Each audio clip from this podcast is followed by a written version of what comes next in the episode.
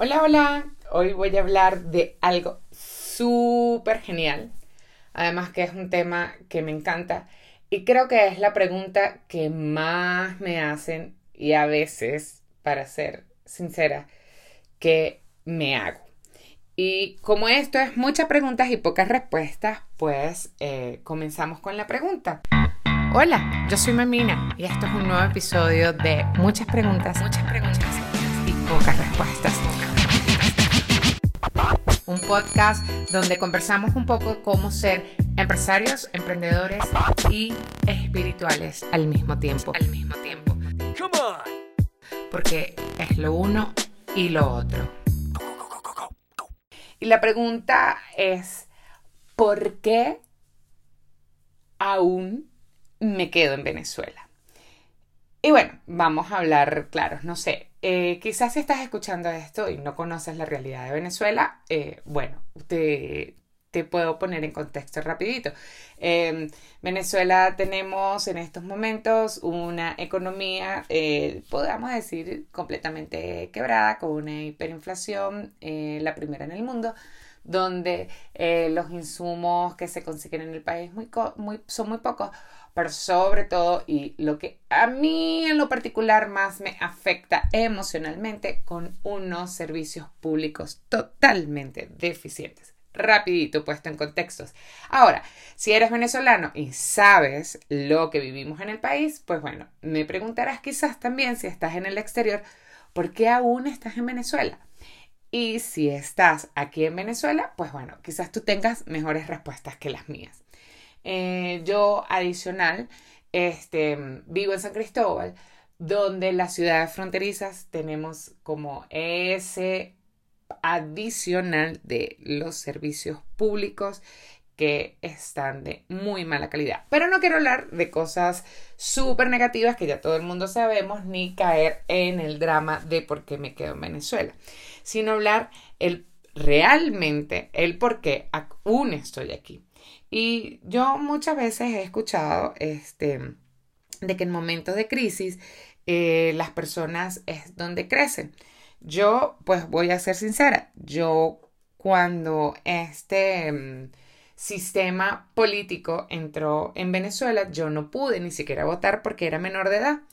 Así que he vivido toda mi etapa productiva bajo un sistema político que ya conocemos.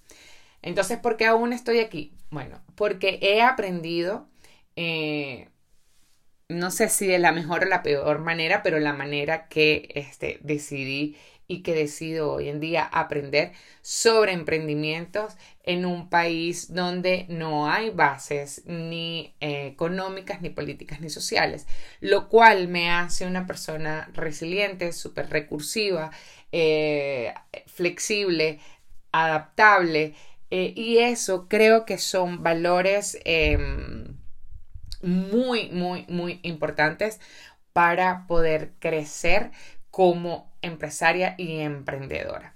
Eh, donde las cosas a veces definitivamente no son nada fáciles, pero podemos echarle mano a todos esos valores y a todos esos recursos que quizás, no lo sé, pero quizás si no estuviésemos viviendo esta situación, no lo, em, no hubiese alcanzado ese nivel.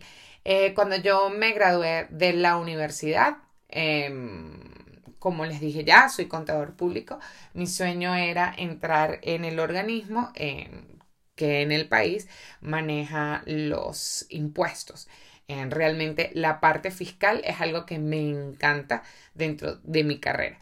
Y ese era mi sueño pues el sueño de todos, comprarse el pack completo de ser un empleado público eh, y sobre todo en esa época los empleados de lo que ese organismo que se llama el CENIAT eran súper reconocidos, este, tenían un trabajo quizás súper chévere y además a mí ese tema de este, los tributos me gustaba. Pero bueno, por las condiciones políticas del país, eh, no, decidí que no, no era lo que resonaba conmigo en ese momento y pues tampoco sigue resonando. Por lo cual, este, bueno, decidí eh, de la mejor manera que conseguí buscar mi capital de trabajo, este, invertirlo y montar, abrir un restaurante. Lo cual desde hace 12 años, eso fue 14 eh, años, porque eso fue en el 2005, eh, llevo 14 años en ese autodescubrimiento y en esa automaestría de esos valores. Entonces eso es algo que me ha dado esta Venezuela. Me ha dado la oportunidad de eh, yo siempre lo digo, ¿no? A manera de chiste, que ser emprendedor y, empresario en Venezuela es como estar en un bootcamp 4x4 super pro, eh, no sé, nivel Dios, como dicen ahora.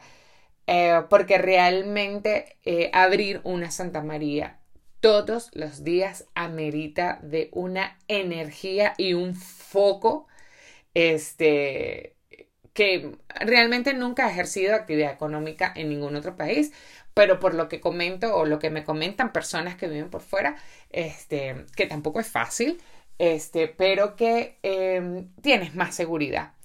Eh, entonces, ¿por qué me sigo quedando en Venezuela? Bueno, me quedo en Venezuela porque primero es mi país, es el país que me vio nacer y como dice el dicho, no hay mejor lugar para vivir que donde Dios te dejó nacer o donde yo escogí nacer. Adicional, amo mi ciudad, amo esta primavera perpetua y este clima maravilloso de San Cristóbal porque me siento súper identificada con la gente de San Cristóbal. Me gusta, me gusta, eh, no sé, la amabilidad, me gusta estar dentro de lo conocido, dentro de mi círculo, dentro de lo que me gusta, lo que sé. Eh, y muchas veces me he preguntado si no salir de Venezuela es parte de estar dentro de mi eh, zona de confort. Pero realmente no, realmente mm, estar en Venezuela en estos momentos no genera ninguna zona de confort. Pero em, sí me gusta, me gusta eh, saber que estoy donde puedo ejercer de la mejor manera mi labor eh, como empresaria, ¿no? Y que además una de las cosas que más me motiva a darme aquí, quedarme aquí en Venezuela es contar la historia. Yo quiero contar la historia desde cómo viví eh, este proceso de, ¿saben qué? Pensaba en, en, esto, ¿no? En cómo contar la historia. Y, cuando decía, es que yo me quedo porque quiero contar la historia, pensaba en que quería contarle las historias a mis nietos. Y hoy, con este podcast, me veo súper entusiasmada a ir contando la historia. Y mm, sabemos que este, ejercer un, una economía donde, o ejercer un sistema financiero, o ejercer tu, tu negocio en una economía donde eh, los servicios públicos como la electricidad, eh, las comunicaciones y el Internet es de verdad que eh, terrible, vamos a decirlo, terrible. Em, es fuerte. Entonces, este, quiero contar la historia, quiero contar la historia de cómo nos adaptamos a eh, tener planta eléctrica, a cómo nos adaptamos a que se ahorra el papel y se ahorra la electricidad y se ahorra la gasolina, cosa que nunca habíamos hecho. Em, ahorramos todos los recursos donde no se bota nada, porque todo cuesta eh, y, si hay algunas cosas que no cuestan en dinero o papel moneda, te cuestan mucho tiempo como gasolina que, no sé, puedes durar siete horas, dos días, dos horas, no sé, realmente eso es, no lo sé, no lo sé. Este, ahorrar los recursos eh, por el tiempo que inviertes. Y yo, de cualquier manera, em, aunque algunos piensen que no es así, pues bueno, realmente es la manera desde donde yo lo veo. Yo siento que esta crisis eh, ha logrado, o por lo menos lo ha logrado en mí, em, poder aprender esa capacidad de ser más consciente hacia los recursos, ser más consciente hacia el uso de las cosas eh, o hacia el uso de esos mismos recursos. Este, y como empresaria me ha ayudado a generar o a darme eh, o entrar en conciencia en un sistema y estudio de gastos, eh, inversión real, inversión necesaria, en cómo adaptar el negocio a todas las necesidades que tenemos, a nunca quedarse en, el, en la tranquilidad de lo cierto, porque es que aquí todo es incierto. Yo siempre digo que eh, a veces me siento como jugando enano gigante porque sale una ley, quitan la ley, cambian la ley, ahora hay que hacer esto, ahora hay que hacer lo otro, ahora sí puedes, ahora no puedes, antes sí podías, pero ahora puedes más o menos. Em, ahora hay que cambiar esto, ahora hay que hacerlo así, y ya lo habíamos cambiado, pero entonces lo vamos a volver a cambiar, y realmente es como sentirse jugando enano gigante. Pero eso ha creado también repito, quizás eh, eh, eh, hablo desde mi experiencia, ¿no? Ha creado esa capacidad de flexibilidad y adaptación que no sé si en otros países se genere. ha creado un sentido de pertenencia hacia nuestro país que me encanta. todo eso ha creado toda esta ola de emprendimientos y creativos y nuevas empresas y transformación de empresas.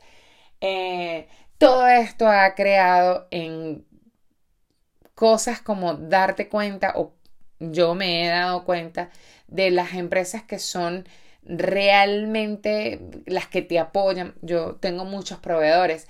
¿Y cuáles son los proveedores que aún a pesar de las circunstancias son este, honestos y fieles a sus valores como empresa? Y hay otros en los que simplemente no y en los que, bueno, todos estamos tratando de sobrevivir. Unos lo hacen de mejor manera, otros de otra. Pero mostrar... Eh, Venezuela hoy en día y, es algo que a mí me encanta. Quizás tú dirás que qué locura, pero es algo que a mí me, encanta. Es como mostrar ese lado negro de la luna, ¿no? Es, es mostrar ese lado que también somos los venezolanos. Es, sí, el venezolano es el chévere, sí, también, pero, pero ¿qué otras cosas hay más ahí eh, que había que ver? Y eso me gusta. Y parte de, esto que les cuento de contar la historia es porque yo tengo la certeza, no es la fe ni la esperanza, tengo la certeza de que cuando seamos ese país súper poderoso, evolucionado y transformado, eh, quiero contar la historia de cómo lo hicimos. Y sé que muchos venezolanos que están en el exterior y muchos venezolanos que nos quedamos aquí trabajando y pero trabajando fuertemente. Este, vamos a ayudar a muchísimos otros a generar esos valores y a reencontrarse con esos valores y, y a enseñarles a hacer una economía diferente, una sociedad diferente y hacer política diferente. Eh, yo eh, tengo la certeza de eso. Y una de las razones por las cuales aún me quedo en Venezuela es porque quiero formar parte de eso. Quiero formar parte de, de, ese bonito, de ese bonito despertar y transformación que es necesario y que debe llegar, eh, porque para eso son las crisis. ¿Cuánto tiempo durará? No lo sé, el suficiente y el que sea necesario para que nuestra evolución se, ve, se vea y se sienta para vivir una mejor, eh, una mejor Venezuela realmente. Y, me quedo aquí porque, porque me encanta. Y a ver, ¿qué hay de malo en, en, en serse honesto con eso, no? A mí me encanta, me encanta estar aquí. Me encanta. No, no, no puedo negarlo. Eh, me gusta lo que hago, me, eh, me gusta tener los negocios en San Cristóbal, aunque cada vez este, la competencia sea más dura eh, del otro lado de la frontera. Em, pero siento que he crecido mucho y que las personas que aquí estamos hemos crecido muchísimo y que las personas que están afuera han crecido muchísimo. Y creo que le llaman en psicología este, una herida narcisista, ¿no? Era, es como ese darse cuenta que no éramos tan perfectos como creíamos que éramos. Eh, y como les hablaba, quizás ese lado negro que tenemos los venezolanos, observarlo también era necesario. Y es que cuando lo observas y pones la, la luz, la energía y la atención, este, pues bueno, eh, digamos que es la única manera de transformarlo, ¿no? Eh, darnos cuenta. ¿Que nos ha llevado mucho tiempo? Bueno, mira, quizás el, el, estábamos tan cegados que el despertar nos ha costado tiempo. Y quiero compartir este podcast y si a ti te sirve y sientes que alguien más deba escucharlo, eh, compártelo porque siento que mientras la transformación en cada uno de nosotros llegue más rápido eh, y mejor, más rápido también será el crecimiento de nuestro país. Em, aquí en San Cristóbal observaba en estos días una de esas colas de gasolina y me preguntaba realmente eh, a qué punto eh, llegó esta sociedad de conectarse con eso, ¿no? Con, esa... Dios, no encuentro una palabra, pero la primera que se me viene a, mi mente es como esa decadencia, como esa cosa tan densa eh, de, de, vivir, esa, esa cola y todo eso que se vivía ahí y esa pelea para entrar a la estación de servicio y cómo y me pregunto, ¿no? ¿Cómo, cómo llegamos? ¿En qué, ¿En qué punto tan, tan ciego estábamos este, que hoy en día llegamos a eso? Y bueno, mira, eh, realmente no lo sé. No sé si alguien lo sabe, este, y si tú lo sabes, mm, compártelo, por favor, compártelo conmigo. Eh, pero solamente paso por aquí hoy a, decirte que sería genial que contáramos la historia y que seamos nosotros lo que contamos la historia bonita, esa historia de, de, de que luego digamos cómo a pesar de las circunstancias pudimos mantener un negocio abierto, cómo a pesar de una economía súper inestable pudimos generar ganancias. Eh, cuenta la historia, tú también cuenta la historia publica lo que estás viviendo y cómo lo estás haciendo. Eh, enseñemos a otros, eh, no solamente a, a, a, tener un negocio productivo, eh, sino también a ser venezolanos con pasión, que sé que hay muchísimos, muchísimos, muchísimos, pero si conoces a alguien que no tenga esa pasión, que tú sí tienes, porque estoy seguro que tú sí la tienes, em, dale esa, comparte esa pasión, llénalo de esa energía, de, esa energía que tenemos los que amamos estar aquí, de los que estamos locos por, por mostrar esa Venezuela que también es real, porque si muchas cosas malas están pasando, es cierto, es real. Si hay mucha gente que hoy se fue a la cama sin cenar, es muy real. También es real las cosas buenas que tenemos. En estos días hacía un yoga brunch con un, un, proyecto que tenemos ahí, que hicimos una prueba con unas amigas, y lo que me impresionaba era un comentario eh, que hacían las personas que asistieron al yoga brunch. El yoga brunch es realmente una clase de yoga y compartimos luego un desayuno súper rico con una mesa decorada bellísima.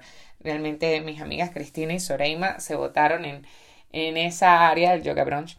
Y me, em, me causaba curiosidad, ¿no? El hecho de que los comensales dijeran, esta es la vida que nos merecemos. Y yo me preguntaba, pero si, si esa es la vida que uno se merece, porque uno no la tiene? A ver, Joe Dispensa dice, eh, siéntelo, piénsalo, ser congruente en lo que piensas, en lo que, en lo que sientes, y, y, y eso se verá materializado. Entonces, ¿qué está pasando con los venezolanos que aún no hemos logrado materializar esa Venezuela que sí nos merecemos? ¿Será que aún no nos la merecemos? No sé. Recuerden que están en muchas preguntas, pocas respuestas y yo simplemente hago preguntas y quizás tenga la respuesta, quizás tú tengas la respuesta y la quieras compartir. Este, pero merecerse una realidad eh, también es súper válido. Y aunque hay muchos, repito, que quizás hoy fueron a la cama sin cenar, este, también hay otras personas que están logrando cosas maravillosas, maravillosas en este país. Y es rico celebrarlo. ¿Y sabes qué es más rico? Que nosotros, los venezolanos, celebremos a otros venezolanos que están logrando cosas maravillosas, dentro y fuera del país, no importa. Creo que el juicio y la división ya pasó de moda. Para nosotros ya pasó de moda. Nosotros simplemente debemos este, empezar a donde ponemos la energía eh, o, o, la atención, ponemos toda nuestra energía. Y creo que es hora de empezar a poner la intención y la atención a esa nueva energía que debe brotar en los venezolanos. Y bueno, simplemente pasaba por este podcast cortito para eh, responder esa pregunta que me hacen mucho porque aún estás en Venezuela y realmente estoy aquí por eso, porque quiero contar la historia bonita, la historia que también sucede, la historia que también es posible. Así que si tú tienes una historia bonita y una historia que también está siendo posible aquí en Venezuela, por favor compártela conmigo, la puedes compartir por Instagram arroba María Mamina. Quiero escuchar cuentos bonitos, quiero escuchar lo bonito que tú también estás viviendo en este país bonito. Cuéntalo, cuéntame, por favor, cuéntanos, por favor. Gracias. Esto fue un episodio más de muchas preguntas y pocas respuestas. Y bueno, un podcast donde conversamos un poco de cómo ser empresarios, emprendedores y espirituales al mismo tiempo. Al mismo tiempo. Come on porque es lo uno y lo otro.